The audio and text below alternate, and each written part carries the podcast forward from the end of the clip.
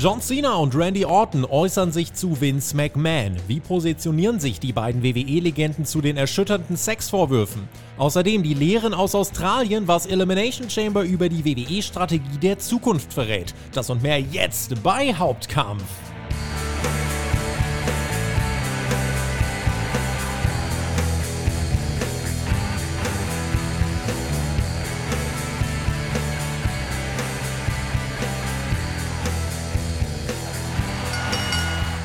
Wir sind äh, zurück aus Australien, ihr hoffentlich auch. WWE Elimination Chamber am Wochenende ist in den Büchern die größte Wrestling-Veranstaltung aller Zeiten dem australischen Kontinent. Review bei uns im Programm habt ihr sicherlich gehört. Wir sprechen heute über eure weiteren Top-Themen der Woche, wie gewohnt hier beim Hauptkampf, eurem Wrestling Talk vom Spotify Wrestling Podcast. Und ich gebe zu, ich äh, podcaste hier ein bisschen zwischen Umzugskisten und äh, die Vorbereitungen auf diese Folge fand zwischen 2 und 4 Uhr morgens statt. Aber das soll keinen Abriss tun. Ich bin froh um die kompetente und wohlklingende Unterstützung. Ihr kennt ihn entweder aus unseren Collision Reviews oder vielleicht auch aus dem Radio. Da arbeitet er nämlich sonst so. Unser Tobi Torpedo ist am Start. Ich habe ihn mir quasi aus der Collision Review einmal rüber den Hauptkampf gezogen. Was geht?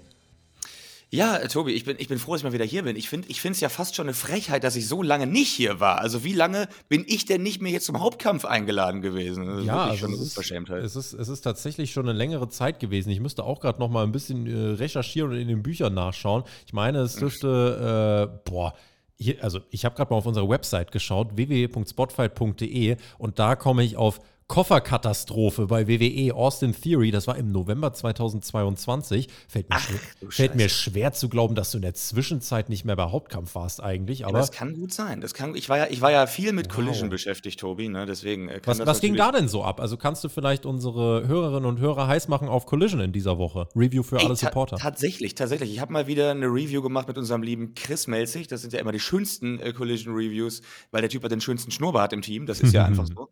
Äh, insofern äh, nee, es, es war wirklich eine, eine coole Ausgabe an sich. Äh, lohnt sich reinzuhören. Ist ja bei Collision immer so ein Ding. Da muss man immer so ein bisschen rausfinden, was von der Show muss man sich angucken und was sollte man sich lieber nicht angucken. Äh, und das, das machen der Chris und ich ganz wunderbar. Das heißt, hört auf jeden Fall rein, wenn ihr bei Patreon am Start seid. Und dann wisst ihr, was ihr euch von der Show auf jeden Fall reinziehen solltet. Ich sag mal so viel, den Bounty Hunter, den solltet ihr euch auf gar keinen Fall entgehen lassen. Es wird wieder eine ein bisschen zwei- bis dreigeteilte Ausgabe. Ist jetzt nicht so krass wie in den letzten Wochen, aber du wirst ja mitgekriegt haben. Hier bei Hauptkampf war immer äh, ja, so ein bisschen zwischen Licht und Schatten. Ne? Also auch heute wird es wieder ein paar Themen geben, die mit Vince McMahon zu tun haben, weil sich mit John Cena und Randy Orton im Laufe der Woche große Namen geäußert haben. Das hat euch sehr interessiert. Habt ihr im Voting als Top-Thema auf YouTube äh, für Kanalmitglieder und auf patreon.com slash Spotify Podcast abgestimmt. Ein bisschen WWE-Strategie wollen wir analysieren, abgeleitet aus Elimination Elimination Chamber aus Australien und einen kurzen AEW-Abstecher, bevor ihr natürlich in Wochenvorschau und gewohnt der äh, Abteilung mit den Hörerfragen eure Abrundung hier findet bei Hauptkampf und einen hoffentlich guten Wochenstart erlebt. Ich würde sagen, an dieser Stelle gehen wir dann einfach rein in diese Ausgabe und starten mit Block 1, bei dem wir über, wie gesagt, John Cena und Randy Orton sprechen wollen. Die Reaktion auf Vince McMahon, beziehungsweise ja, zwei, zwei Äußerungen in Interviews. John Cena bei Howard Stern, Randy Orton, der sich äh, in einem anderen Interview geäußert hat. Ich finde es ja richtig krass, äh, oder was heißt richtig krass? Ähm, der Backlash, den es äh, für die Aussagen der beiden gibt, das ist so ein sehr gemischtes Bild. Und äh, ich, ich äh, finde es da krass, wie wenig ähm, eigentlich da wirklich in die Tiefe der Aussagen geschaut wird und vielleicht auch Motive sich angeschaut werden, sondern es ist immer, da werden auch viele Zitate einfach genommen, deswegen wir werden nachher auch ein paar Sachen reinhören, da werden auch teilweise Zitate genommen und auch ein bisschen aus dem Kontext gezogen und dann wird jetzt behauptet, äh, John Cena liebt Vince McMahon für das, was er gemacht hat. Also das sind halt ja, ja, ja. Äh, teilweise komplett äh, wilde Sachen, aber ich finde es richtig, dass sie gefragt werden. Also ich finde es auch wichtig, dass die zu einer Position befragt werden. Wie, wie es dir damit eigentlich? Sagst du, ja komm, lass die, lass die in Ruhe oder findest du es auch gut, dass die zu diesem Thema irgendeine Position beziehen müssen? Also, ich habe erstmal extrem darauf gewartet, Tobi. Also, das sind für mich die beiden Akteure, wo ich fast am meisten darauf gewartet habe. Also, Triple H hatten wir schon, Cody, aktueller Star, der jetzt am Start ist gerade, hatten wir auch äh, in der Pressekonferenz so mhm. am Rande. Ne? Das sind so die, die sich als allererstes äußern mussten, die da irgendwie nicht drum rumkamen oder zumindest äh, sagen konnten, ja, mehr oder weniger kein Kommentar im Triple H-Fall, wenn man das so sehen möchte. Mhm. Ähm, aber wer ist noch über von, von den Leuten, die quasi tatsächlich Vince McMahon ja ihre gesamte Karriere zu verdanken haben? Ähm, da fallen mir jetzt als allererstes natürlich Randy Orton und John Cena ein. Insofern, ja, natürlich sollten die sich äußern. The Rock ist vielleicht noch so, so eine äh, Person, wo ich noch, wo ich noch total Interesse daran habe, wie die die ganze Geschichte sieht. Aber ansonsten John Cena und Randy Orton, klar sollten die gefragt werden. Natürlich ist es vollkommen okay, ähm, wenn sich irgendjemand zum jetzigen Zeitpunkt noch nicht äußern möchte. Ich hätte es auch verstanden, wenn John Cena, gerade John Cena oder Randy Orton sagen, äh, hört mal, das ist ein laufendes Verfahren äh, von mir, bis hierhin erstmal kein Kommentar dazu, dann wäre das halt so gewesen. Aber dass sie gefragt werden, natürlich, absolut in Ordnung. Und das ist, glaube ich, die Pflicht eines jeden Journalisten, der die beiden jetzt im Interview hat, das zu fragen. Grundtenor bei beiden ist natürlich, du hast es auch angedeutet, die haben Vince brutal viel zu verdanken. Das haben sie auch deutlich rausgestellt, dass die nicht einfach sagen, äh, ekelhafter Typ, das ich meine, das werden die wenigsten erwartet haben. Wir gehen die Reaktion der beiden gleich mal durch. Sina hat über McMahon in dem Howard Stern Podcast im Endeffekt, äh, ja, sehr ich sag mal, mit einer respektvollen Distanz gesprochen, so würde ich es jetzt mal sagen. Stern hat erklärt, ja, es ist generell schwierig, wenn, wenn man jemandem so positiv gegenübersteht und dankbar ist und dann solche Anschuldigungen ans Licht kommen. Es ist ein Zwiespalt und Cena hat dann seine Position wie folgt erklärt und auch so ein bisschen beschrieben, äh, wie, er, wie er da gerade denkt im Hinblick auf äh, Vince McMahon und die ja, äh, erschütternden Anschuldigungen. If someone's behavior lies so far outside your value system that the balance shifts of like, man, I I can't operate in a world where this works. Yeah. That's that's the end result of being accountable. But what there's also going to do though. I, I, so um, right now, what I'm going to do is love the person I love, right? Be their friend, and by that it means like, hey, I I love you. Uh, you got a hill to climb. And, you know, there's um, the saying of like, hey, you, you, you don't know who you are or you don't know who your friends are until the shit hits the fan or your back's against the wall. That, yeah. that doesn't make any of what's going on any easier to swallow. Right. But just telling somebody that, like, hey, I love you. Man, this is going to be a hill to climb. Uh, we're going to see what happens and and that's that. I think it's it's it's it sounds so cliche, but it has to be one day at a time. But at the same token, it I've openly said is I, I, I love the guy. I got a great relationship with the guy. So yeah. that's you know that's that.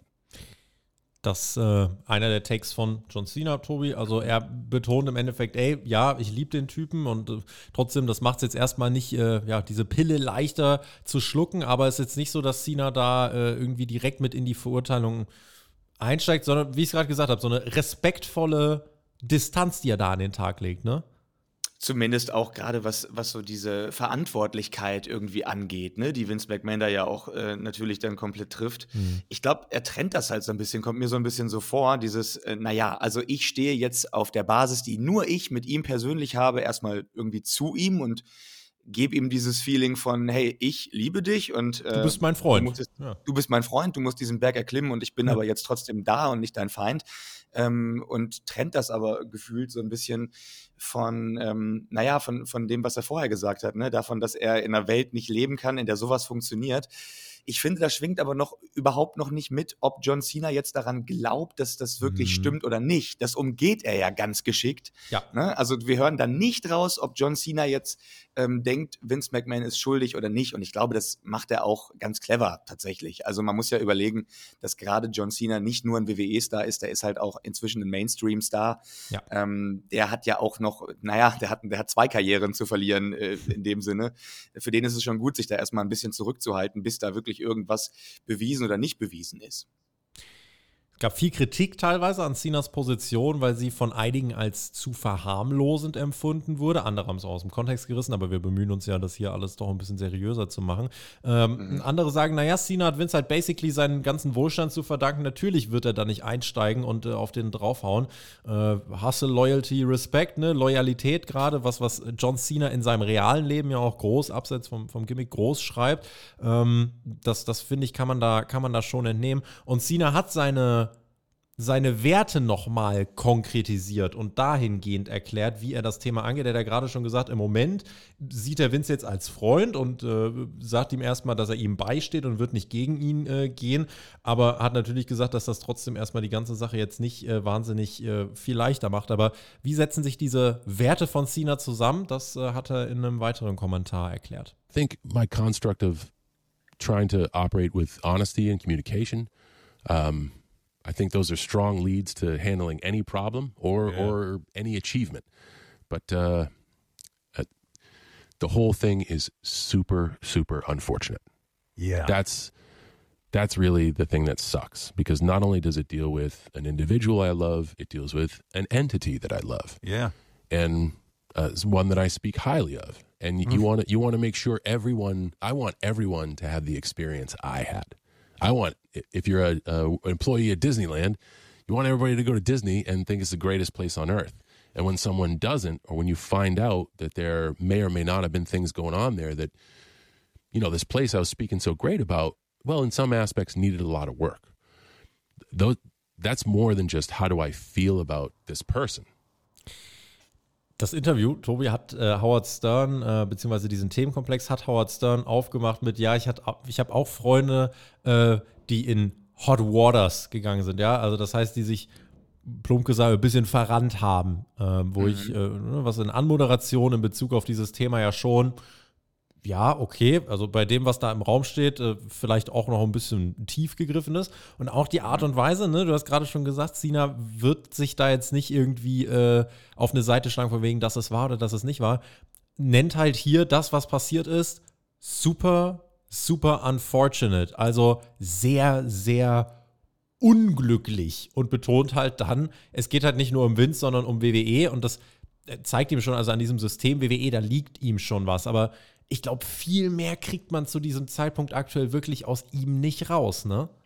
Also erstmal äh, finde ich übrigens, du sprichst es gerade an, äh, hätte ich jetzt sonst auch gemacht. Ähm, ich finde die Wortwahl, dass das super unglücklich ist, super unglücklich, weil, äh, also, äh, Entschuldigung, äh, das, das, das kannst du so nicht sagen. Das hat nichts mit Glück und Unglück zu tun. Ja. Ähm, wenn da eine Person oder mehrere Personen ähm, einer anderen Person nachhaltig so einen krassen Schaden zufühlen, seelischen Schaden einfach, der nicht mehr reparabel sein wird wahrscheinlich, wenn das wirklich alles stimmt, ähm, da kann man nicht von, von einer unglücklichen Sache sprechen. Das Nee. ist, äh, das, das geht nicht. Also das würde ich Sina tatsächlich ankreiden, dass das schon fast eine Verharmlosung ist, weil ähm, die Dinge, die da im Raum stehen, ähm, die kannst du so nicht betiteln, ganz einfach. Ähm, ich bin tatsächlich ähm, so ein bisschen zwiegespalten, ähm, weil ich nicht weiß oder nicht, nicht einschätzen kann, wie sehr eine Person wie John Cena, die über Jahre, ja, ähm, also Dekaden hinweg eigentlich bei, bei WWE ähm, ein- und ausgegangen ist und auch mit Vince McMahon ganz, ganz eng zusammengearbeitet haben muss, äh, wenn das wirklich alles stimmt, ich möchte, wie gesagt, ich möchte da jetzt nicht, ähm, nicht schon jetzt vor, vor ähm, eilig urteilen und sagen, alle ähm, Anschuldigungen gegen Vince McMahon sind wahr. Aber wenn das, wenn das stimmt oder nur die Hälfte davon, dann, dann hat John Cena doch mit Sicherheit irgendwas davon mitbekommen.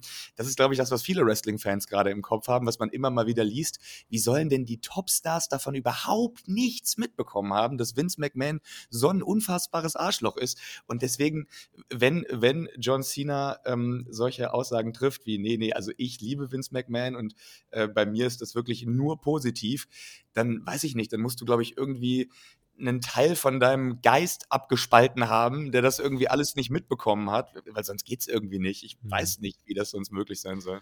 Ich denke, Cena wird wissen, dass es makaber klingt, wenn teils so derbe Anschuldigungen im Raum stehen. Da geht es um Menschenhandel, wirklich derbste Verfehlungen, ekelerregende Details, abstoßendes Verhalten.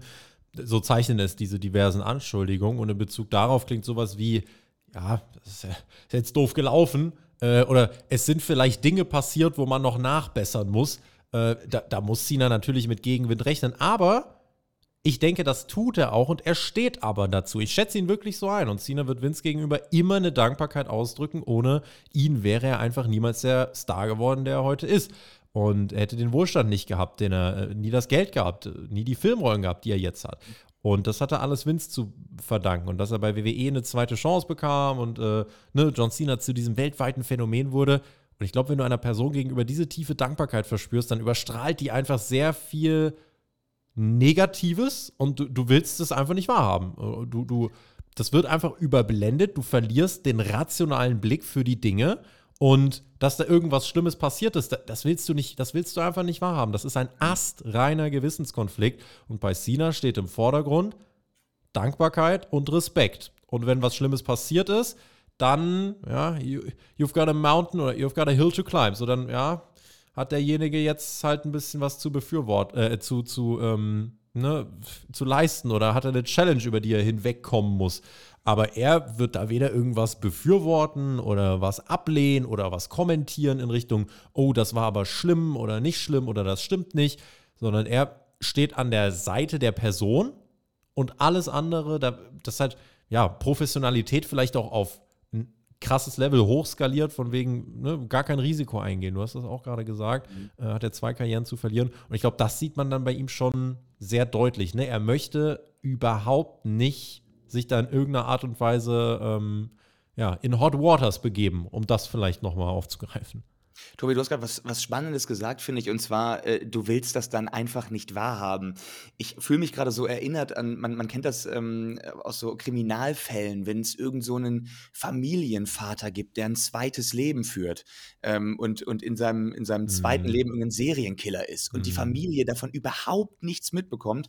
Das sind dann ja auch solche Sachen. Vielleicht gab es hier und da dann Hinweise darauf, dass der Familienvater so, so ein schlimmer Mensch ist, aber das verdrängst du dann, willst es halt nicht sehen. Und wenn danach dann irgendwie gesagt wird, ähm, wie, wie stehst du jetzt zu dem ähm, als, als Sohn oder als Tochter, dann ist es, glaube ich, unfassbar schwer, da irgendwo eine Grenze zu ziehen und zu sagen, nee, jetzt, das ist jetzt nicht mehr mein Vater, sondern das ist auch noch eine andere Person, das irgendwie zu akzeptieren. Und ich glaube tatsächlich bei solchen Leuten wie Randy Orton und John Cena ist das ja wirklich ein äh, vaterähnliches Verhältnis, was die mhm. zu einem Vince McMahon haben. Also ich glaube, so weit ist das gar nicht weg, diese, diese Verdrängungsstrategie, auch wenn das Superstars sind und die sich in den Medien äußern müssen, ähm, glaube ich, dass da doch noch was von mitschwingt. Also wenn du für dich selbst so viel Positives aus einer Beziehung rausgezogen hast, fällt es, glaube ich, total schwer zu akzeptieren, dass andere Menschen nur den absoluten Horror daraus gezogen haben. Ja, und dass das, was du von dieser Person gedacht hast, vielleicht alles nur eine Fassade war, hinter der ganz schlimme Dinge passiert sind.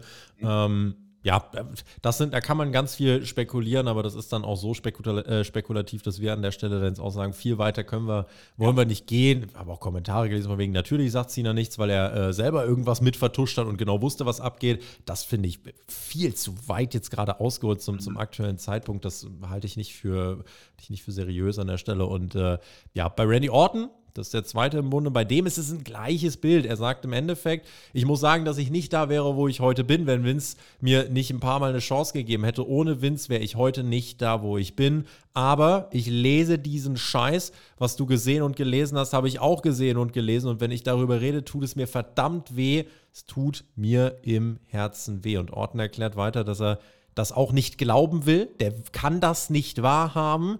Und ja, auch hier, ne, es ist aber dieser Schmerz bei ihm, der überwiegt, finde ich. Also aus diesem Interview mit Randy Orton kannst du, finde ich, sehr klar ablesen, dass es ihn noch krasser trifft. Also natürlich war es ein, also war jetzt kein, kein Audio-Interview, zumindest habe ich die kein, keine Tonspur dazu gehört.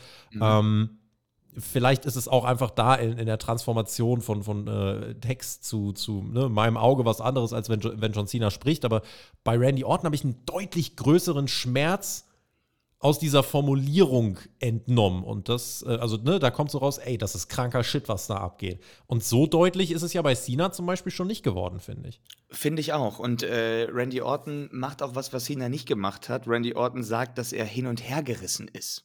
Also bei Cena, finde ich, lese ich ganz klar raus, ist dieses, ja, ähm, ich schaue mir das erstmal alles an, aber egal wie die Sache ausgeht, eigentlich, äh, ich werde diesen Mann immer lieben. Orton sagt zwar, er wird ihn dafür, was er für ihn getan hat, immer lieben. Das kann man ja auch ruhig. Er sagt aber nicht, Vince McMahon jetzt als Person. Mhm. Ne? Also er ist Vince McMahon zu Dank verpflichtet. Aber wenn diese ganzen Anschuldigungen wahr sind, dann ist Randy Orton hin und her gerissen, was er jetzt von Vince McMahon halten soll. Also ich finde, da ist ein bisschen weniger Rückhalt für Vince McMahon, als man das bei Cena so ähm, ähm hören kann oder rauslesen kann. Ich muss sagen, ich habe das Interview von Cena auch nicht gehört, ich habe es auch nur gelesen.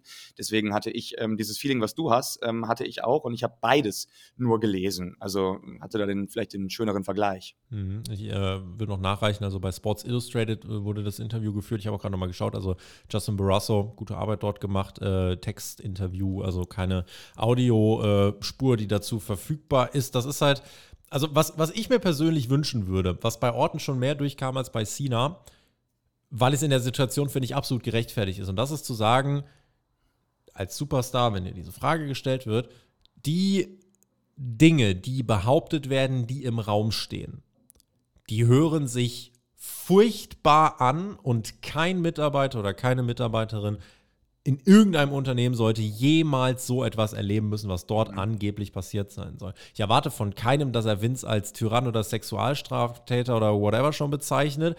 Ich finde nur, man dürfte sich schon eigentlich trauen zu sagen, wenn das, was dort behauptet, stimmt, dann ist das ein gruseliges Kapitel bei WWE, ein dunkles Kapitel, bei dem jetzt alle mitarbeiten müssen und sich dafür einsetzen müssen, dass sowas nie wieder möglich sein wird. Und das ist so ein bisschen, das wäre für mich jetzt so die Reaktion, wo ich sagen würde, ey, jo, finde ich, find ich richtig gut ich finde jetzt die beiden Reaktionen von den beiden nicht irgendwie skandalös oder so. Bei Cena ist es, wie gesagt, dieses, ne, diese äh, diese Distanz, diese respektable Distanz. Bei Randy Orton ist es so dieses Hin- und Hergerissen sein.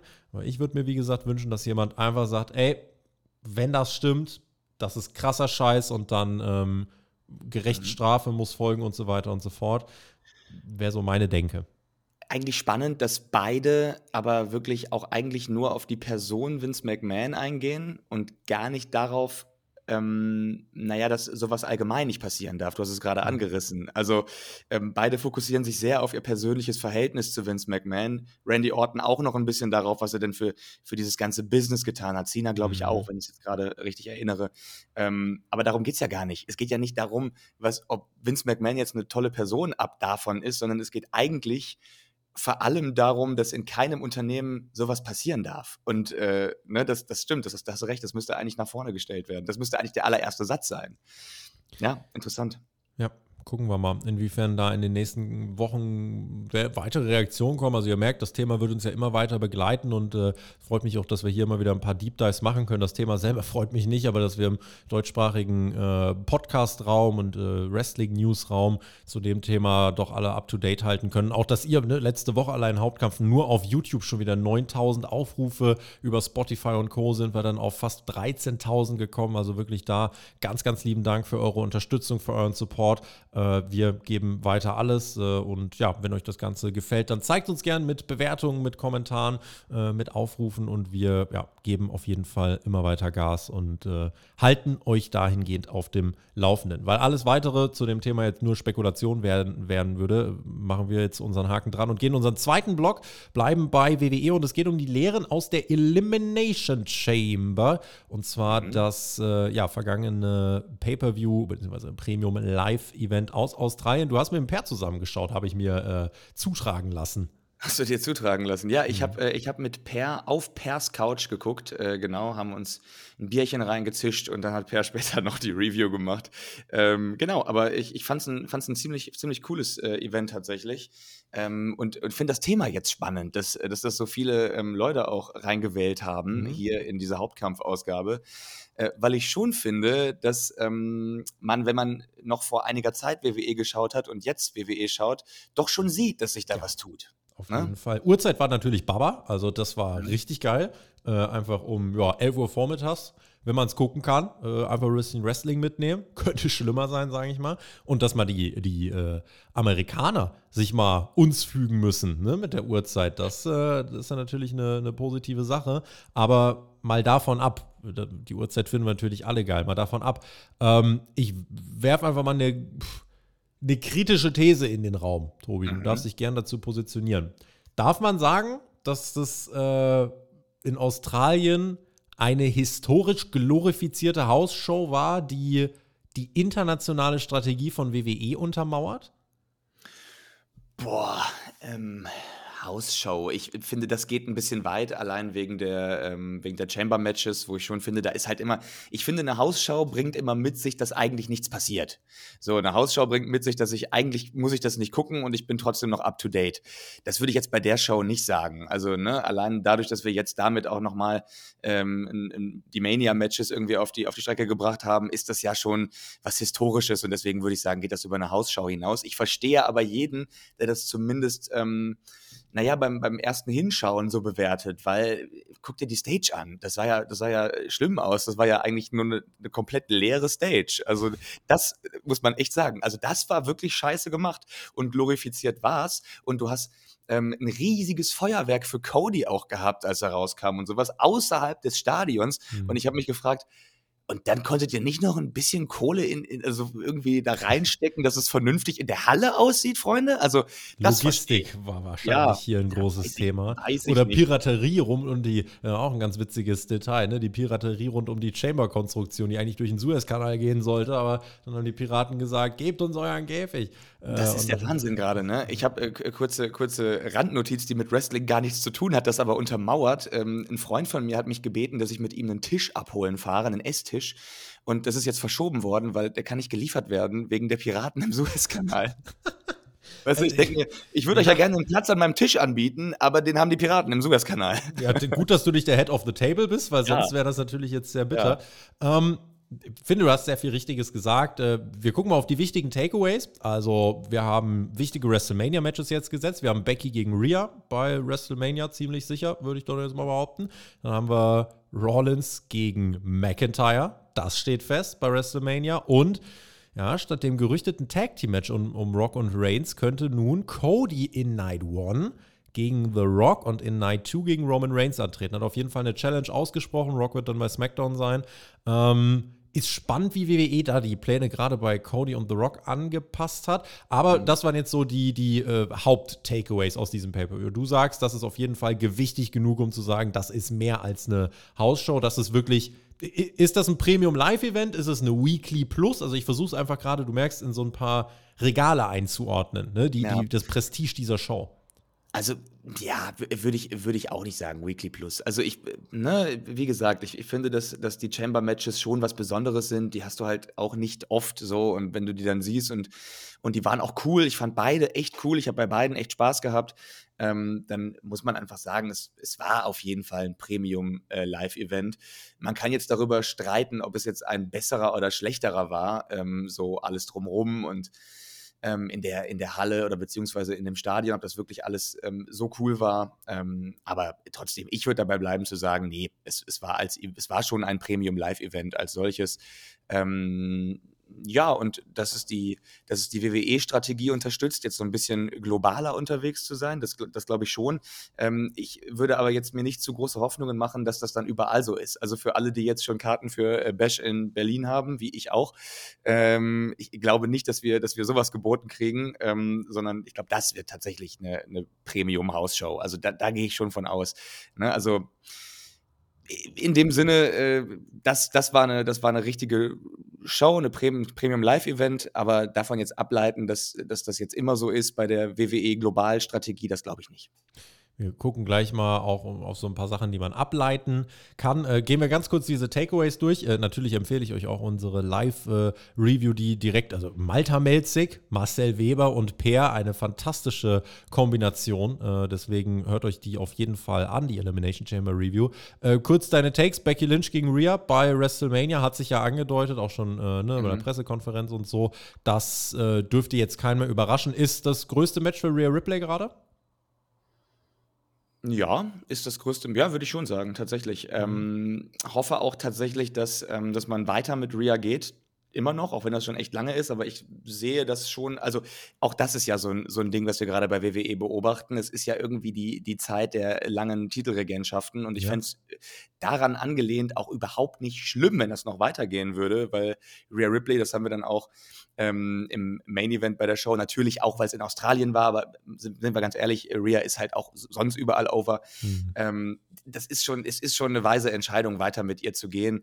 Ähm, ist aber halt einfach wichtig, dass man dann wenn man lange ähm, mit jemandem geht, auch die richtigen Gegnerinnen bekommt. Ne? Du kannst jetzt nicht immer Gegnerinnen gegen Rhea stellen, wo du schon davon ausgehst, ja, wahrscheinlich wird es Rhea, sondern du musst auch mal gucken, dass es knifflig wird und dass, ähm, dass Wrestling-Fans wie wir, die ähm, halt echt tief drinstecken, auch noch keine Ahnung haben, wer das denn für sich entscheiden kann. Also ich würde äh, würd nicht sagen, dass ich mir jetzt sicher bin, dass Rhea Ripley den Titel behält, sondern es kann genauso gut sein, dass Lynch den sich holt. Und das macht schon Spaß. Dass Lynch dieses Match gewinnt und Number One Contender wird, war auf jeden Fall leichter zu erraten als ja. das, was jetzt dann bei WrestleMania passiert. Warum macht WWE diese langen Title Reigns? Im Endeffekt, da steckt die Strategie dahinter, dass man einfach die History Books ein bisschen neu schreiben möchte. Ja, also äh, man möchte die ganz langen Regentschaften von äh, den Größen der 80er, 90er Jahre, möchte man einfach überholen mit aktuellen Stars. Und dafür braucht es eben teilweise sehr lange Regentschaften. Und bei WWE war es gerade in den 10er Jahren alles geprägt von, keine Ahnung, also da war jemand, der drei Monate Champ war, wirklich schon lange Champ teilweise. Mhm. Und ja. das, finde ich, äh, ist eine, eine, neue Philosophie, die unter Triple H ausgelebt äh, worden ist. Bei Rollins gegen McIntyre, ähnliches Ding, oder? Also wir, wir haben das kommen sehen. Es ist natürlich die Frage, ähm, wir haben oft jetzt über den Titel von Rollins, über seinen Stellenwert gesprochen. In welchem Licht steht dieses Match für dich? Sagst du, ja, doch mit Drew ist das wirklich nochmal ein Match mit Ecken und Kanten und Drew kann Rollins da legit entthronen. Ist es für dich ein B-World Title Main Event. Auch hier wieder so ein bisschen mhm. die Frage, wo wir das einkategorisieren.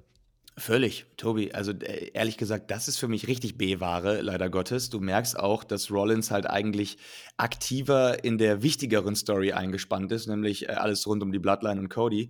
Ähm, da glänzt er für mich gerade mehr. Ich hoffe, dass da jetzt nicht McIntyre irgendwie auch noch reingezogen wird, damit man das da irgendwie verknüpfen kann, weil das würde ich nicht brauchen. Ähm, insofern, ja, diese ganze McIntyre-Rollins-Geschichte, die wird halt so irgendwie Beiwerk sein äh, bis Mania, habe ich so das Gefühl. Ich habe auch keine große Lust auf das Match. Ich habe ähm, auch Drew irgendwo kommen sehen. Ich habe trotzdem noch ähm, auf ich habe noch auf Orten irgendwie gehofft ein bisschen oder auf LA Knight hätte ich auch cool gefunden, ähm, aber habe mir schon gedacht, dass das nicht passieren wird. Ähm, bei Orten ist es einfach ein, ein, ganz subjektives, persönliches Ding, weil ich einfach Bock habe, dass der Typ nochmal Champion wird. Ich habe den jetzt so vermisst, als er so Same. lange weg war irgendwie. Ja. Und ich hätte Bock, dass der die 16 auch noch voll macht. Deswegen äh, hätte ich da einfach Bock drauf gehabt. Mhm. Ähm, aber ja, es ist, ich, also ganz ehrlich, McIntyre finde ich jetzt gerade auch, ich finde den nicht mehr heiß und das schon seit einem Jahr irgendwie gefühlt. Aber natürlich, sie versuchen es lang, sie haben einen langen Atem, finde ja, ich, bei ihm. Ne? Natürlich, hat WWE sowieso, ne? WWE hat immer einen langen Atem, wenn die irgendwas durchziehen wollen. ähm, aber ja, es, es, hat bei mir noch nicht gefruchtet und ich fand den ja mal sehr heiß. Also, ne, überleg mal, ähm, 2020 Rumble-Sieg, so ab dem Zeitpunkt ungefähr, da war McIntyre halt richtig, richtig, richtig heiß, eine ganze Zeit lang. Ähm, und das ist jetzt gerade irgendwie so ein bisschen abgeebbt. Und ähm, deswegen, ich, ich, ich bin damit nicht fein. Also, du hättest mir ähm, andere Stories schöner erzählen können mit Randy Orton oder LA Knight. Ähm, klar, auch das wäre dann im Prinzip noch B gewesen, aber nicht ganz so B für mich. Weißt du, was ich meine? Hm, ja, ich verstehe schon, was du meinst. Also mal gucken, wie, wie sie es äh, in Richtung Mania noch drehen, wie viel, ja, wie viel Rollins auch an anderer Stelle noch rumhüpft. Denn äh, im Endeffekt, weiß nicht, er wirkte wieder wie, wie, so ein bisschen auch Beiwerk, während da irgendwie Cody sein großes Announcement macht, ich möchte The Rock Challenge. Äh, ja, weiß nicht, Rollins steht da irgendwie bei beiden so ein bisschen mit da und ja, weiß nicht, aber so die ganz, ganz klare Linie, die ganz klare Richtung fehlt mir persönlich. Was machen wir aus der äh, Challenge von Rock, äh, beziehungsweise von Cody gegen Rock? Wird das jetzt tatsächlich äh, ja, die Mega-Krönung von Cody, dass er erst The Rock und dann Roman Reigns bei WrestleMania besiegt? Boah, Alter. Ganz schwierig. äh, Habe ich, hab ich gar keine Ahnung und das freut mich total. Also, das finde ich richtig geil. Ich äh, bin jetzt äh, auch danach nochmal total neu ähm, äh, verwirrt. Bin die ganze Zeit immer wieder neu verwirrt in dieser, in dieser Story ähm, und total überrascht, positiv überrascht davon, wie WWE derzeit mit dem Flow geht. Ich glaube, dass es auch ganz, ganz äh, viel an The Rock selbst liegt, der einfach sagt: Ey Leute, äh, wir machen hier was nie Dagewesenes daraus, auch wenn alle jetzt schon gedacht haben, es wird Rocking Reigns. Nee, nee, pass mal auf, wir, wir drehen da eine ganz neue Story raus. Ähm, Finde ich mega cool. Ich äh, bin aber noch nicht ganz sicher, ob es doch ein Tag-Match gibt. Ich finde, das ist ein bisschen offen gelassen worden in dem Segment. Ähm, weil ja, Cody hat äh, Rock jetzt rausgefordert, dann hat aber, also ich meine, dann ist, dann ist Rollins aufgestanden, hat ihm so auf die Schulter gefasst und gesagt, naja, und ich bin dann auf jeden Fall auch für dich da. Das hat sich für mich zwar erstmal angehört nach Rollins steht in Codys Ecke, aber es war auch so, ja, wir lassen uns diese Möglichkeit aber noch offen. Also es könnte schon noch passieren, dass wir doch ein Tag-Match machen. So habe ich das irgendwie verstanden. Ähm, von daher, ich, ich fände das langweilig, ich würde das nicht gerne sehen wollen. Deswegen für mich wäre die Option, Cody absoluter Ritterschlag, erst gegen Reigns ran und dann gegen, äh Quatsch, erst gegen Rock ran und dann gegen Reigns, mhm. fände ich, fänd ich mega geil, weil der Typ ist halt einfach der Star, der für die nächsten Jahre WWE tragen wird. Ähm, Roman Reigns wird, machen wir uns nichts vor, auch noch mehr in, in Part-Time gehen. Äh, insofern musst du irgendjemanden jetzt so aufbauen. Und wie machst du das? Halt genau so. Also Cody mhm. Rhodes ist der Typ, mit dem du gehen musst eigentlich aktuell. Von daher, warum nicht? Äh, ich kann mir aber auch vorstellen, dass, wir, dass es irgendwie doch noch dazu kommt, ähm, dass wir bei Mania ein Triple Threat kriegen. Auch das kann ich mir noch vorstellen. Und das meine ich damit, dass ich so Spaß daran habe, ähm, dass es gerade so viele Möglichkeiten gibt. Und ich denke, jo, ist ja noch ein bisschen Zeit bis Mania. Und die werden schon einen guten Weg finden, weil die gehen gerade halt wirklich einfach geil mit dem Flow. Mhm. Gute fünf Wochen sind es noch und dann ist es soweit und in der Zeit können sie uns da, glaube ich, noch einiges bieten und das macht diese Road to WrestleMania aus. Wenn man jetzt übrigens Triple H mit seinen eigenen Waffen schlagen wollen würde, könnte man sagen, Seth Rollins wirkt so sehr wie ein B-Plus-Player, aber das kann sich ja in Richtung WrestleMania noch ändern. Aber ihr merkt, diese drei Takeaways, da ist schon einiges mit drin. Also das sind die Lehren, beziehungsweise das sind die Takeaways aus Elimination Chamber. Jetzt die Frage, was sind die Lehren aus der Show als Konstrukt, sage ich mal. Es war groß inszeniert, Feuerwerk, teilweise auch für Drew abartig, Kulisse mit 50.000 natürlich Weltklasse. So, in der Produktion ein paar kleinere Fehler. Das äh, ist aber, glaube ich, wenn du einmal down under bist, jetzt nicht so ungewöhnlich. Es gab aber so eine Sache, wo ich finde, und das hast du vorhin schon mal so angedeutet, dass sich bei WWE in der ganzen Strukturierung dieser Events was getan hat. Äh, woher kam vorhin diese Line mit der glorifizierten Hausshow? Naja, das kam im Endeffekt daher, dass äh, auf Twitter sich einige beschwert haben oder generell in den Social Media Kanälen äh, und gesagt haben: Ey Leute, das ist ja eine komplette Hausshow. Da passiert ja außer Werbung und so fast gar nichts. Äh, und da sind ja so viele Pausen, bevor da irgendwie mal Matches äh, passieren, das hat ja nichts mehr mit einer Wrestling-Show zu tun. Ich glaube, eine wichtige Unterscheidung, äh, eine wichtige Unterscheidung, die man hier treffen muss, WWE möchte nicht die Wrestling-Show sein. WWE, es soll nicht heißen, wir gehen heute zum Wrestling, sondern wir gehen zu WWE. Das ist der, das ist der mhm. ganz gro das ist das ganz große Credo dieser, dieser Firma. Das möchten sie aufbauen. Sie möchten ein Unterhaltungsphänomen werden, kein Wrestling-Phänomen. So, jetzt würde man eigentlich dann zu einer Hausshow sagen, ja, da finden die Matches statt, äh, aber die sind jetzt gar nicht so pralle und stehen gar nicht so im Vordergrund und nebenbei ganz viel Werbung und Merchandise. So, wartet mal auf WrestleMania dieses Jahr und ich sage euch, das wird teilweise ähnlich laufen wie jetzt diese Show in Australien. Deswegen würde ich nicht sagen, glorifizierte Mega-House-Show. Ähm, natürlich ist das Prestige von Elimination Chamber jetzt in dem Zuge schon drunter gewesen. Die wichtigsten Sachen standen fest. Man hat sich im Endeffekt eine Vorlage gebaut und hat einfach nur noch den Haken dran gesetzt. So, das heißt, es ist jetzt in meinen Augen keine Must-See-Show gewesen, was einfach nur die Relevanz angeht. Aber so der ganze Rahmen, da hat WWE sich natürlich wirklich ähm, stark präsentiert. Wenn du dir aber mal im Kern anguckst, was sind, ähm, was sind die, äh, ja, die harten Zahlen, ne? Ihr wisst ja, ich mag Zahlen. Mhm. Es gab insgesamt eine Stunde 50 und 13 Sekunden Wrestling. Die Show inklusive Kickoff lief 4 Stunden 30.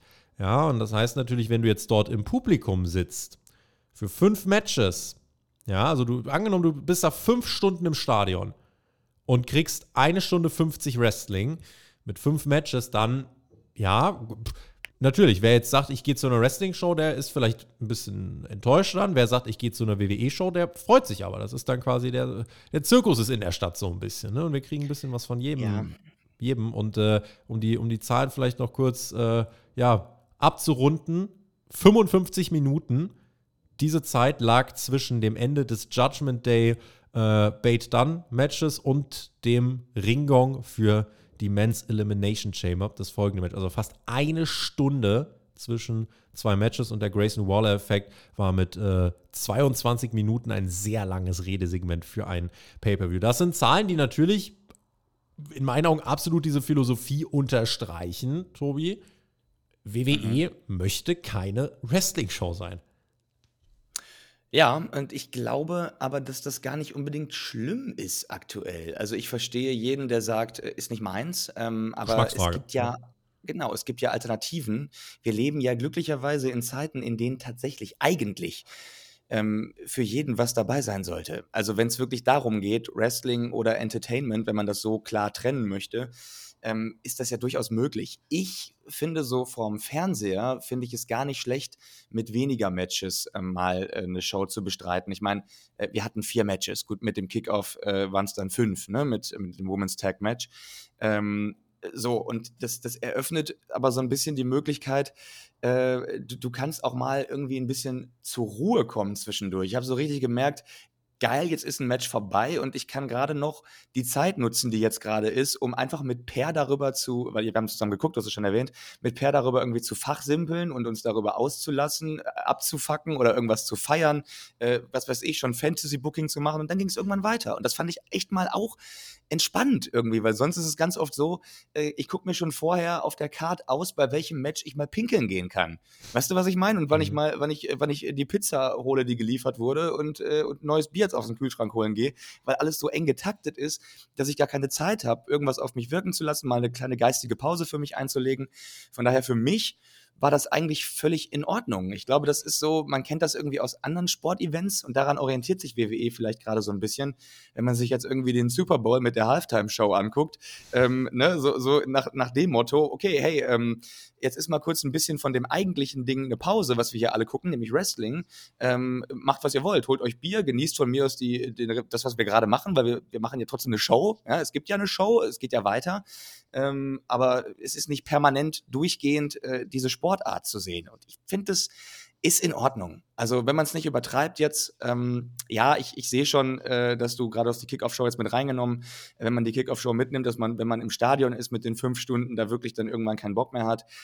Für mich vom Fernseher aber völlig in Ordnung. Und ich würde auch ehrlich gesagt keinem empfehlen, Kickoff-Shows zu gucken. Also von daher, ähm, ja, würde ich mir das einfach sparen und am Ende gucken, wird sowieso nochmal wiederholt, wenn dann die Show richtig startet. Wenn wir jetzt dann ansch uns anschauen, wie das generelle WWE-Bild sich dadurch verändert, haben wir jetzt gerade schon festgestellt, okay, es soll mehr dieses globale Unterhaltungsphänomen werden. Das äh, untermauern ja auch diese vielen internationalen Shows. Wir hatten Australien, dann haben wir demnächst Backlash in Frankreich. Dann haben wir natürlich unser aller echter Bash in Berlin. Da dürft ihr euch vielleicht in den nächsten Wochen, wenn ihr in der Stadt seid und wenn ihr Bock habt und wenn euch Spotfight interessiert, dürft ihr mal die Lauscher spitzen, denn vielleicht haben wir dann demnächst äh, was Kleines für euch äh, parat. So, jetzt ist die Frage, wenn wir, wenn wir uns diese internationalen Events angucken das ist ja jetzt klar, dass das nicht die absoluten A-Shows werden. Was glaubst du, was die langfristig für einen Stellenwert einnehmen werden? Jetzt gerade auch mal mit Bezug vielleicht auf den Bash in Berlin, den wir dann alle erleben werden. Da wird ja jetzt kein Roman Reigns auftauchen. Da mhm. gehe ich jetzt einfach mal davon aus. Da wird jetzt auch kein The Rock auftauchen. Cody Rhodes als Fulltime Babyface schon eher, Gunther natürlich sowieso. Es ist ja eher eh wirklich auf diese Local Heroes. Guck dir äh, Puerto Rico an mit Bad Bunny. Guck dir jetzt Australien an mit Rhea Ripley. Äh, mal gucken, wen sie für Frankreich finden. Weiß ich nicht. René Dupree. René Dupree. Müssen wir, müssen wir mal gucken. Oder vielleicht ist R-Truth bis dahin Franzose. Das wäre natürlich Wer sehr weiß, schön. kann immer passieren. Wäre schön, wenn R-Truth einfach bei jeder Show, in egal welchem Land, immer dann die Nationalität hätte. Er wäre der Nationalheld. Fände ich, ja. immer der Local Heroes. Fände ich super. Ähm, ja, aber hier ist bei uns zum Beispiel klar, ey, die Local Heroes, da wird Imperium natürlich im Fokus stehen. Ähm, und da kann man dann natürlich, ne, wenn man sich jetzt fragt, was nimmt das langfristig für einen Stellenwert ein, es wird dann so zurechtgedreht, dass die Local Heroes ihr Showing kriegen, dass aber die ganz, ganz großen Geschichten davon eher weniger äh, tangiert sind, sage ich jetzt mal. Also das, das finde ich, ist mhm. dann schon trotzdem auch zu erkennen. Also auch jetzt Rhea Ripley gegen Nia Jax war jetzt kein Match der krassen Spannung, sondern einfach um Rhea Ripley in Szene zu setzen. Ähm, und, und das zeigt dann schon, es sind das sind jetzt nicht die, also sind halt B-Pay-Per-Views, oder? Also ohne das jetzt irgendwie despektierlich oder so zu meinen. Es sind halt B-Pay-Per-Views, die aber den riesen Pluspunkt haben im Vergleich zu, was wir damals mit Battleground und Payback und hast nicht gesehen hatten. Ähm, du hast jetzt einfach einen ganz anderen Rahmen, der es in meinen Augen deutlich erträglicher macht, das zu gucken. Weil eine Location wie ein Stadion einfach immer was anderes ist als irgendeine Halle in, äh, weiß nicht, Atlanta oder wo auch immer. Und ich finde, das ist in dem Fall dann schon der große Pluspunkt. Wer halt jetzt wirklich einfach nur Wrestling an sich sehen möchte, der wird generell bei WWE Premium Live-Events nicht mehr so gut aufgehoben sein, wenn er einfach nur den geilsten Catch der Welt sehen möchte. Aber da würde ich genau dem beipflichten, was du gesagt hast. Dafür gibt es ja Alternativen. Vielleicht ist es auch genau das, was äh, du hast mich ja eingangs gefragt, ähm, ob das für mich äh, eine, eine glorifizierte Hausshow war oder was auch immer. Wie ordnen wir das ein? Vielleicht trägt es auch dazu bei, dass ich es doch wirklich als, als eine schöne ähm, ähm, Show gesehen habe oder auch als wirklich Premium Live-Event äh, so wahrgenommen habe, dass ich einfach auch das Gefühl habe, es ist auch eine Show wird auch groß durch, durch das Publikum. Und ähm, die waren drin. Äh, du hast richtig gemerkt, klar, durch diese Local Heroes und vielleicht auch, weil du, gerade weil du irgendwie gegen eigentlich äh, jedes, jedes Wrestling-Booker-Know-how ähm, äh, jetzt dann Rhea Ripley und, äh, und Nia Jax in den Main Event gepackt hast, ähm, was eigentlich ja recht unwichtig war für diese Show, wo alle schon wussten, ja, das macht Rhea. Ähm, aber, ne, weil die genau auf dem Zettel hatten, na ja, aber du wirst da halt mit einem mit einem jubelnden Publikum, mit einer feiernden Menge halt rausgehen. Ähm, und irgendwie macht's das dann doch zu einem dicken Event, so, weißt du? Und ich glaube, ja. das ist vielleicht der große Vorteil, den du dann dadurch hast, weil du auch vor dem Fernseher irgendwie mitbekommst, ey, die Leute da vor Ort, die haben ja so Bock gerade. Das macht's viel größer, ähm, als, als wenn die Matches zwar ähm, groß sind, aber äh, die Halle nicht so sehr drin ist, weil, keine Ahnung, die Booking-Entscheidung jetzt, äh, ja, gegen das ist, was erwartet wurde äh, vom, vom Publikum oder sowas. Ähm, von daher, das, das sehe ich schon. Und du hast gerade den Begriff langfristig in den Mund genommen, Tobi. Ähm, was wir jetzt bekommen, das ist ja jetzt erstmal nicht langfristig, was wir jetzt bekommen, muss man, glaube ich, auch ähm, so ein bisschen als Testphase sehen. Die machen mhm. das jetzt zum ersten Mal. Wie mit den Pressekonferenzen auch, auch ne? Ja, genau. Und, äh, und, und die Show jetzt in, in Berlin, hier in Deutschland. Klar, das wird geil. Für uns wird das geil. Wir sehen da unsere Local Heroes. Ähm, aber du hast es schon gesagt, da werden nicht Roman Reigns und The Rock auftreten. Das wird nicht passieren. Aber jetzt warte mal ab, wenn das jetzt ähm, der erste Test ist und der läuft geil und die sehen genau das, was ich gerade meinte, nämlich Publikum, das einfach im, im TV am Ende völlig dabei ist und die Bock hatten ähm, und das zu einer großen Show gemacht haben, einfach dadurch, dass sie drin waren als Crowd, ähm, die, die Zahlen stimmen, die Verkäufe stimmen und man sowas eventuell öfter macht. Jetzt nur mal denken wir mal, es, es kommt so, hoffen wir mal, dann kann ich mir schon vorstellen, dass das auch ähm, immer weiter weg von diesem ja, Hausschau-Charakter geht ähm, und dass dann vielleicht doch mal auch die größeren Stars kommen. Aber ich glaube, das dauert und ich glaube, das ist eine, das, da wird es mehrere Tests als einen erfordern. Lass mhm. die das mal ausprobieren und äh, lass uns mal Tickets kaufen, damit die häufiger kommen. Ich würde WWE an der Stelle, die dir Wiese unterstellen, auch ein gutes Pferd springt nur so hoch, wie es muss. Die werden mhm. schauen, mhm. was müssen wir bei diesen Shows mindestens auffahren, damit die Zahlen stimmen, damit, das, äh, damit wir die Fans bei Laune halten, so ungefähr. Ich glaube, das ist Triple H schon durchaus wichtig. Ähm, und, und er signalisiert ja dann auch mit dem We Want Cody Movement und so weiter und so fort, dass er sich auch als der inszenieren möchte, der auf die Leute hört. Der steht schon da drauf, wenn er äh, als Booker der Good Guy ist. Und ich glaube, WWE wird eben jetzt austesten, was ist das Minimum, was wir für diese Events meistern müssen. Sie werden sich nicht fragen, was können wir als Maximum jetzt raushauen, wie können wir eine, die, die heftigste Show aller Zeiten liefern. Das macht WWE nicht, allein aus Ressourcengründen, sondern sie setzen die Ultra-Highlights mit WrestleMania und so dann eh nochmal in einem etwas anderen Licht. Aber Ne, das ist eben so die, die Prestigefrage, aber die Strukturfrage, wie sind die Shows aufgebaut mit den, mit den ganzen Werbepausen, mit den langen Breaks zwischen Matches, das sind, glaube ich, einfach so generelle Sachen, die äh, hinter der Grundphilosophie stehen. Wir wollen diese, ja, diese, diese, nicht nur eine reine Wrestling-Show sein, sondern eben dieser weltweite agierende Zirkus. Und das sind so meine beiden Takeaways, die ich zu dieser Thematik habe und die ja, finde ich, in unserer Analyse jetzt auch gut rausgekommen sind. Deswegen, mhm. ja, machen wir auch hier äh, unser Häkchen dran und springen mal zu einer der besagten Konkurrenzen und das ist All Elite Wrestling. Machen kurzen Abstecher in Block 3. Äh, Hangman Adam Page, euer äh, Thema Nummer 3, wo wir kurz drauf eingehen wollen. Große Aufregung ne? nach Dynamite beim Entweichen aus dem Muscle Buster von Samoa Joe im Main Event Six-Man Tag hat sich der Hangman den Knöchel verdreht und sofort wilde Spekulationen ging los. Main Event von Revolution in Gefahr, wie geht's dem Hangman wirklich? Äh, hast, hast, du am Donnerstagmorgen auch direkt mitbekommen? Ich fand nämlich, es war wirklich sehr präsent, also präsenter als die ganze Show eigentlich in den sozialen mhm. Medien. Ja, ich hab's, ich hab's auch mitbekommen ähm, und fand's auch direkt schade, weil ich mich auf dieses Match eigentlich, also ne, Triple Threat Match, äh, schon, schon sehr gefreut habe. Und tatsächlich habe ich auch keinen Gedanken daran verschwendet, dass es irgendwie ein Work sein könnte. Ich war so direkt, ja, das wird jetzt irgendwie gerade in äh, AEWs Verletzungshistorie passen mit so mhm. random oder was heißt AEW? Eigentlich ist es gerade generell so, ne? Alle verletzen sich gerade bei Bums, also auch äh, Shotzi bei WWE mhm. äh, ne? verletzt, äh, weil man von einem von einem Apron springt oder ähm, ja. Adam Cole äh, noch kürzlich dann bei bei AEW. Also es hätte mich jetzt aktuell nicht gewundert, wenn sich wieder jemand irgend so eine Scheißverletzung zugezogen gezogen hat. Nicht irgendwie bei einem, was weiß ich, achtfachen Doppelsalto aus dem Ring in acht Tische, sondern halt einfach, weil du irgendwie doof auf den Fuß aufkommst. Mhm. Äh, hätte mich nicht gewundert. Deswegen, ja, ich war schon so ein bisschen traurig.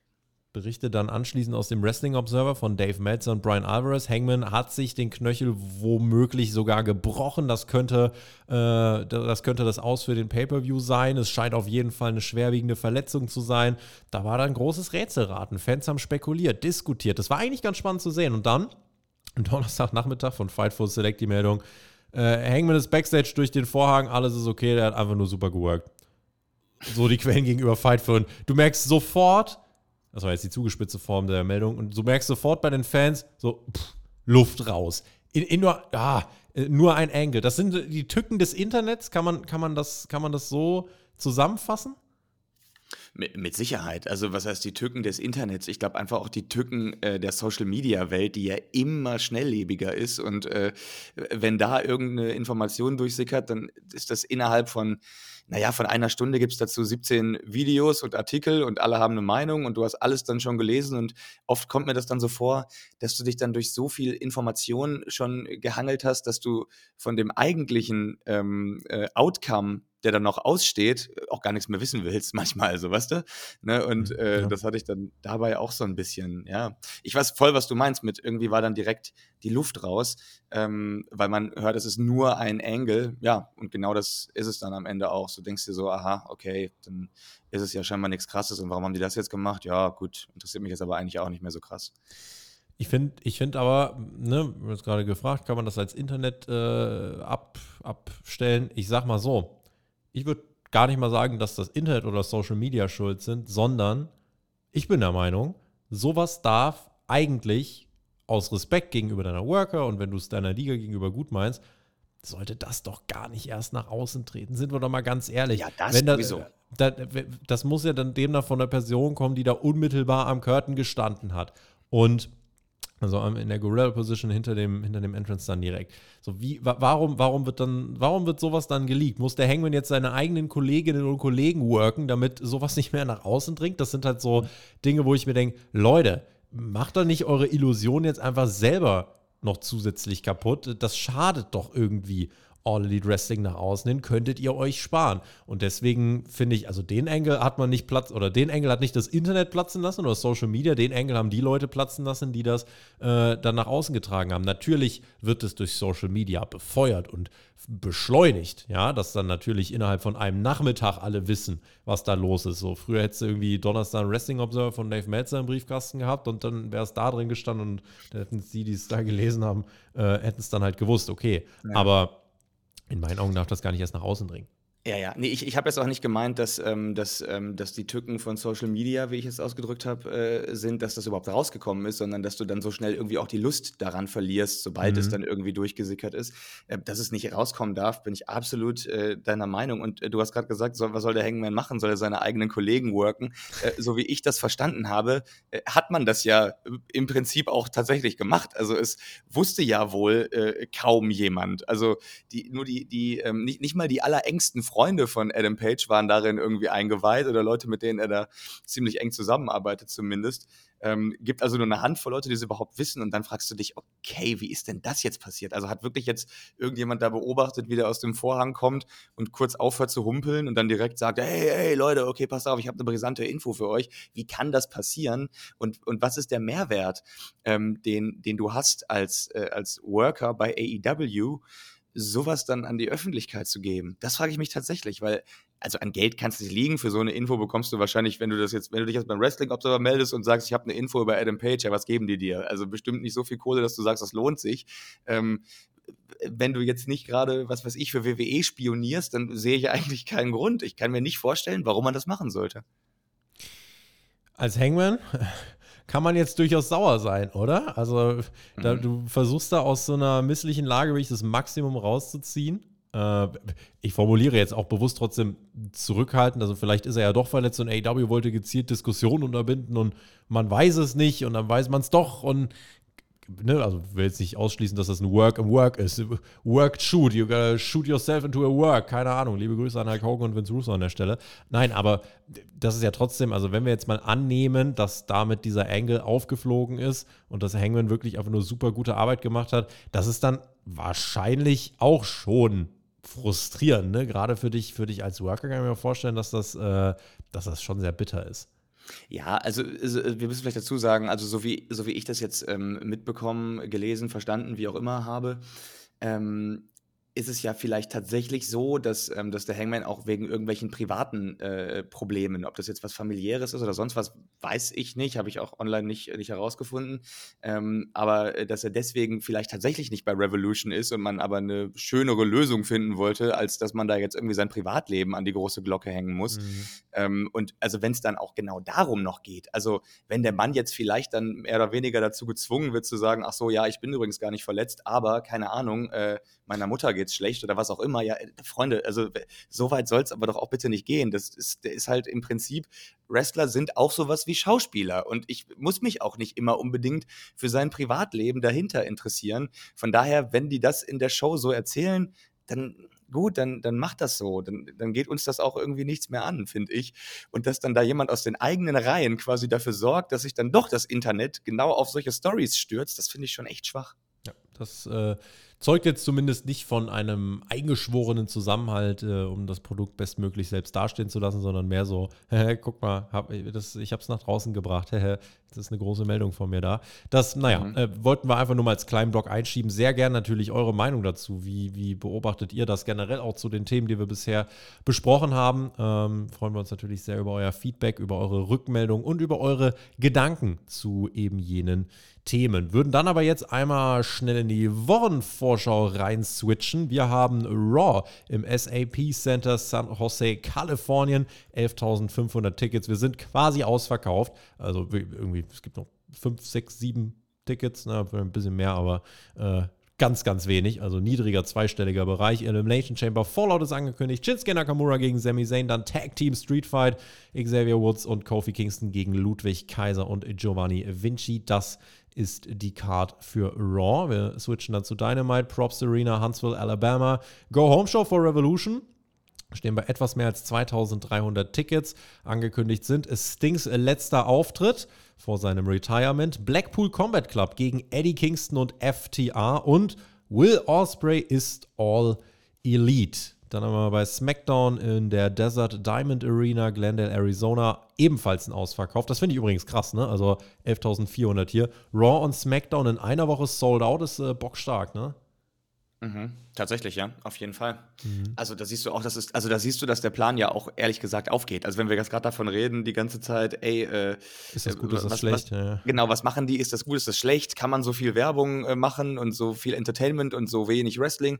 Naja, ganz offensichtlich kann man das, ja. Das hat äh, auf jeden Fall Erfolg gerade. Bailey und Dakota Kai gegen die Kabuki Warriors ist angekündigt. Ebenso ein Street Fight. Carlito gegen Santos Escobar. Weiter Fallout von Elimination Chamber. Und The Rock wird auftreten. Also da dürfen wir uns äh, freuen. Wird, ja, werden wir danach wissen, was bei WrestleMania Night One abgeht? Oder glaubst du, das werden die jetzt wirklich noch bis kurz vor Mania äh, raustragen? Im Endeffekt, Tickets sind fast alle verkauft.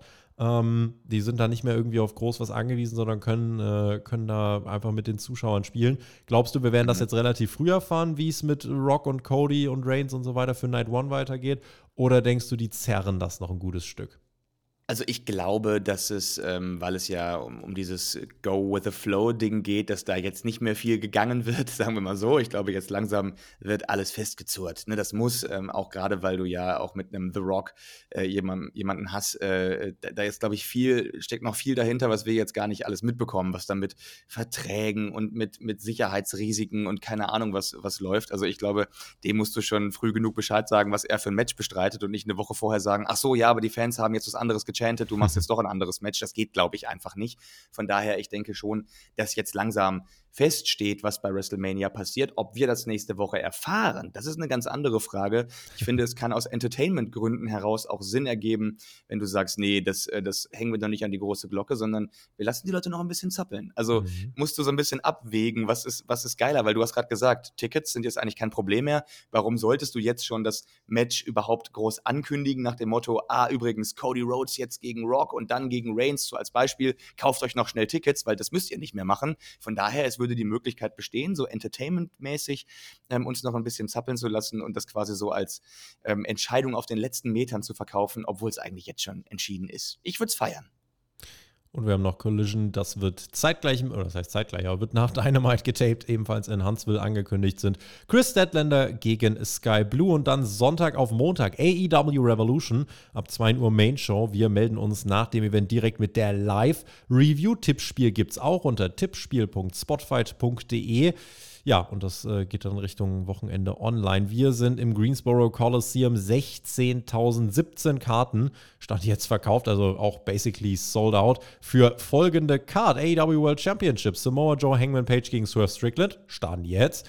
Women's mhm. World Championship, Tony Storm gegen Deonna Purrazzo, International Championship, Orange Cassidy gegen Roderick Strong, Continental Crown, Eddie Kingston gegen Brian Danielson, World Tag Team Championship, Darby Allen und Sting gegen die Young Bucks, Singles Match, Will Ospreay gegen Konosuke Takeshita, Christian Cage gegen Danny Garcia, TNT Championship, außerdem Black, äh, der Blackpool Combat Club gegen FTR und wir kriegen die Meat Madness, ein schönes, dickes Four-Way.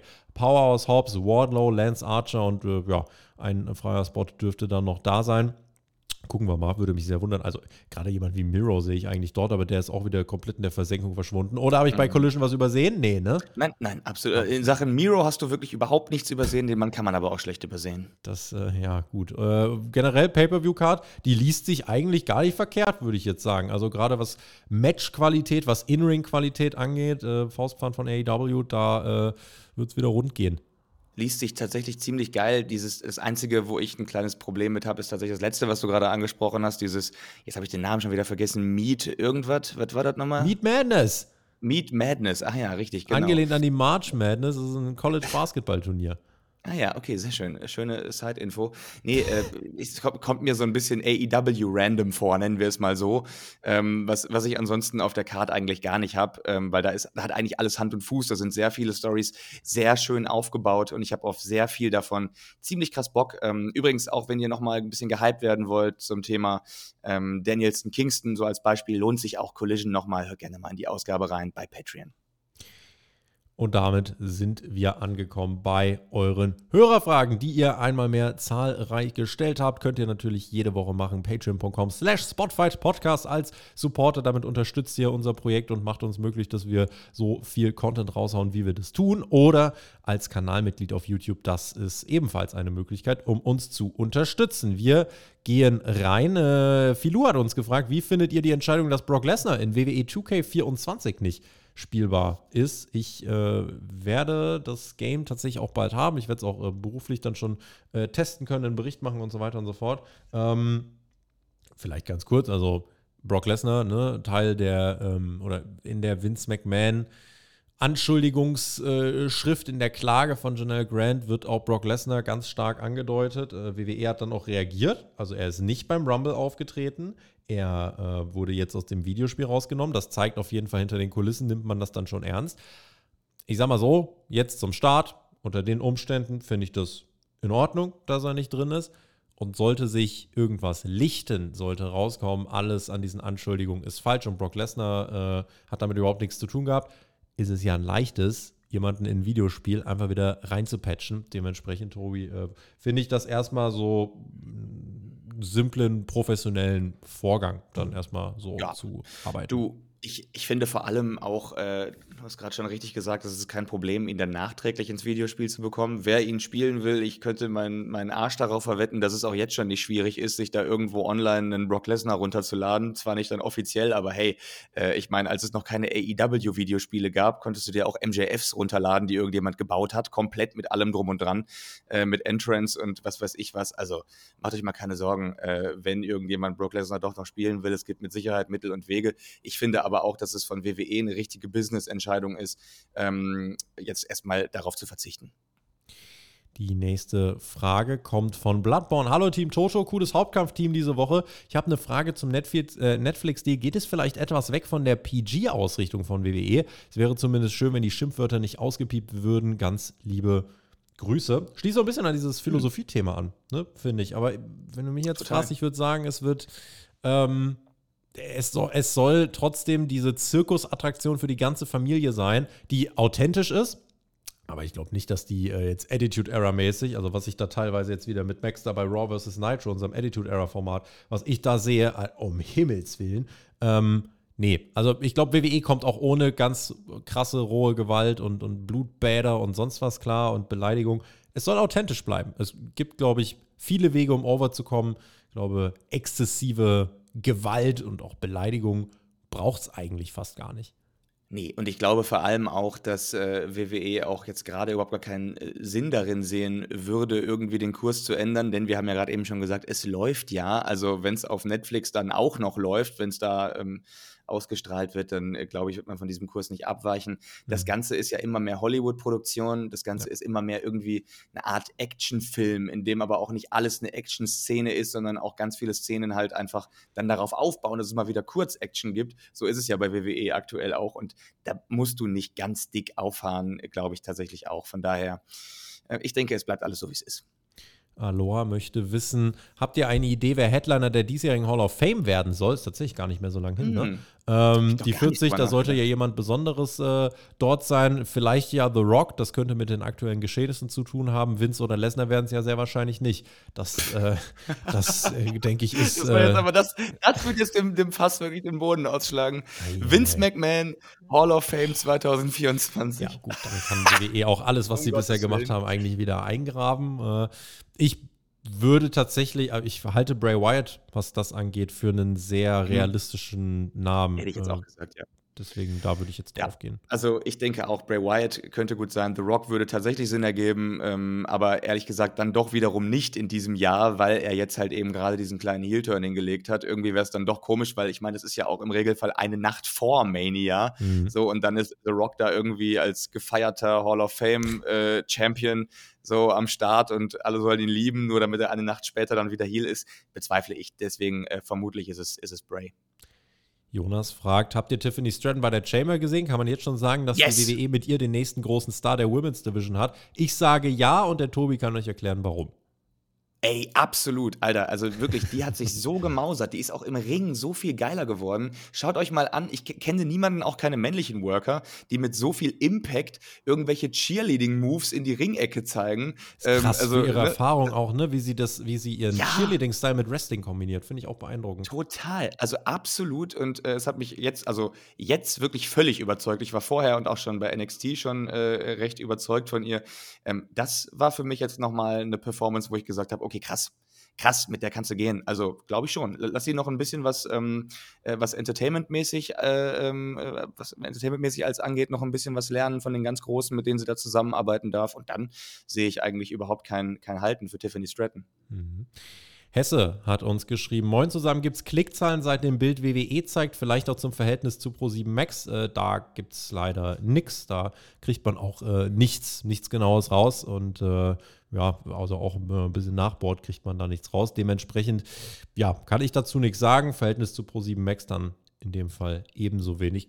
Zuschauerzahlen von Pro7 Max dürften sich, auch da ist es jetzt nicht ganz so einfach an die, an die Quoten ranzukommen, mit ein paar Umwegen geht's, äh, bewegt sich irgendwie alles dann so im, äh, ja, sechsstell, im, im, sagen wir mal, sechsstelligen Bereich, mittelprächtig bis unten, unteres Drittel, ähm, aber das auf jeden Fall trotzdem äh, ist gut, auf jeden Fall für, äh, für deutsches Wrestling, dass ähm, bei Pro7 Max so viele Menschen mit dabei sind. Und wer bei Bild schaut, der kann eben alles live gucken. Und ja, das ist auf jeden Fall dann für Fans auch eine gute Möglichkeit, valide, ähm, valide Option, einfach um da Sachen jetzt live zu verfolgen. Und jeder, der das macht, dem, äh, ja, hoffen wir, dass es Spaß macht. Ihr könnt ja mal durchzählen in den Kommentaren, wenn ihr bei Bild äh, eure Wrestling-Shows konsumiert. Dann können wir ja selber einfach die Zahl ermitteln. So einfach ist das.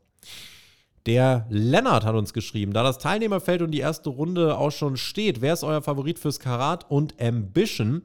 Ich kann äh, euch an dieser Stelle schon mal sagen, dass tatsächlich äh, Spotify auch vor Ort sein wird. Wir werden ähm, das ganze Event vor Ort für euch begleiten. Also checkt auf jeden Fall unsere Social Media Kanäle. Werden dann, denke ich, wenn alles gut läuft, auch eine Review aufbereiten. Vielleicht auch ein paar, ja, einfach ein paar Eindrücke von, von vor Ort äh, für euch mitnehmen, filmen und euch einfach mal an dieses Event ranbringen, wenn ihr nicht selber da seid. Ich sage fürs Karat einfach mal so viel. Ähm, jetzt auch gerade nochmal nach seinem Banger gegen Will Osprey. Michael Oku ist, glaube ich, was äh, Wrestling in Europa angeht, so ähm, ja, also qualitativ mit das Beste, was wir haben. Und ich kann mir vorstellen, dass der beim Karat sich auch äh, verewigen könnte. Ist jetzt bei WXW dann doch auch äh, schon länger mit dabei, ein paar mehrere Monate. Hm, kann mir gut vorstellen, dass er da gute Karten hat. Weiß gar nicht, wie du im Euro-Wrestling sonst so aufgestellt bist, aber ich, ich hau einfach mal Michael Oku fürs, äh, fürs Karat, hau ich einfach mal hier raus.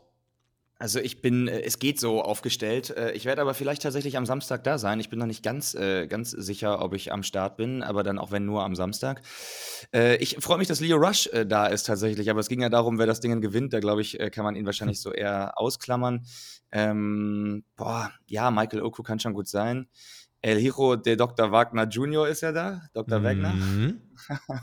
Mexiko-Legende, lieben wir. Mexiko-Legende, wenn natürlich, aber glaube ich auch nicht dran. Ah komm, ich bin schon bei dir. Michael Oku kann schon gut passieren. Ja, das Wichtigste an dem Wochenende äh, in Night 2, die Hall of Fame Introduction von Absolute Andy. Rest in Peace an dieser Stelle auch nochmal. Äh, ja, das ist, glaube ich, ein großes emotionales und eigentlich auch das wichtigste Highlight von diesem Karat, denke ich. Das kann man durchaus, äh, kann man so sagen. So, und damit, lass mich gucken. Nee, wir haben's. Tobi, wir sind, wir sind durch. Wupp, wupp. Wir haben diesen Hauptkampf, äh, finde ich, doch sehr sauber durchgeschifft und durchgerockt. Ich rolle mich jetzt gleich durch meine Umzugskisten zurück ins Getümmel und guck mal, wie das hier, äh, wie das hier weitergeht. Aber ich denke, wir senden auch in der nächsten Woche in irgendeiner Art und Weise. Wir haben ein fantastisches Team, was aber in der Zwischenzeit alles sicherstellt und euch natürlich bestens unterhält. Schaut auch nochmal an Marcel und Virgil äh, Dynamite Review, ne? Alle, die irgendwie dann vielleicht sagen, ja, Marcel, das äh, passt mir nicht mit der Art und Weise. Tut mir den Gefallen, gönnt euch die Dynamite Review. Dort hat Marcel, finde ich, äh, auch mal in einer, in einer anderen Art und Weise gezeigt, dass er auch rein vom Fachwissen eine absolute Daseinsberechtigung hat, äh, in unserem Team zu sein und hat mit seiner Expertise geglänzt. Zusammenspiel mit Virgil finde ich eh beeindruckend. Dementsprechend, ja, richtig nice. Collision Review von Tobi und Chris lege ich euch ebenfalls ans Herz, weil das ist einfach ich verstehe, dass viele die Show wahrscheinlich nicht gucken werden, aber es ist so ein starker Ergebnisdienst, weil ihr dadurch einfach, ihr bleibt up to date. Und das ist das, was wir euch liefern wollen. Und äh, deswegen auch Shoutout an euch. Danke an alle, die das gehört haben. Tobi, danke an dich für deine Zeit. Und ja, wen es betrifft, bis nächste Woche. Da gucken wir mal. Äh, es ist ja Revolution, das heißt, Hauptkampf äh, kann dann gut sein, dass wir den entweder am Sonntag machen oder ich lasse den äh, aufgrund des Umzugs tatsächlich dann mal eine Woche pausieren. Das möchte ich auch nicht ausschließen. Aber alles, was wichtig ist, erfahrt ihr natürlich trotzdem in unseren Podcast. So, Tobi, ich habe genug gelabert. Du musst jetzt mal bitte den Deckel drauf machen. Ich bin raus, geh weg, hm. genieß Wrestling und habt mir ja einen guten Wochenstart. Ich bin raus. Auf Wiedersehen. Tschüss. Ach, ich hasse ja letzte Worte. Das, das gebe ich auch immer gerne ab, wenn ich selber im Podcast äh, mit jemand anderem moderiere. Aber komm, na gut. Also es sind stürmische Zeiten im, im Wrestling, ja. Das ist, aber, das ist aber positiv, denn deswegen haben wir ganz viel zu bequatschen und kann, können ganz viel schönes Material für euch bei Spotfight hier zusammenstellen. Also seid gespannt, was da noch alles kommt, was wir noch alles für euch planen. Ich habe auf jeden Fall Bock und ich habe Bock auf Wrestling. Macht's gut.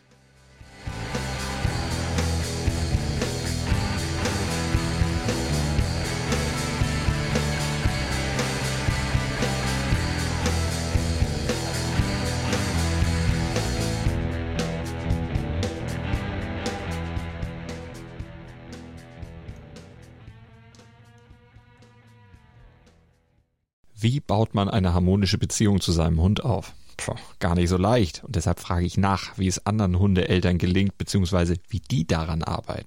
Bei Iswas Dog reden wir dann drüber. Alle 14 Tage neu mit mir, Malte Asmus und unserer Expertin für eine harmonische Mensch-Hund-Beziehung, Melanie Lippisch. Iswas Dog? Mit Malte Asmus. Überall, wo es Podcasts gibt.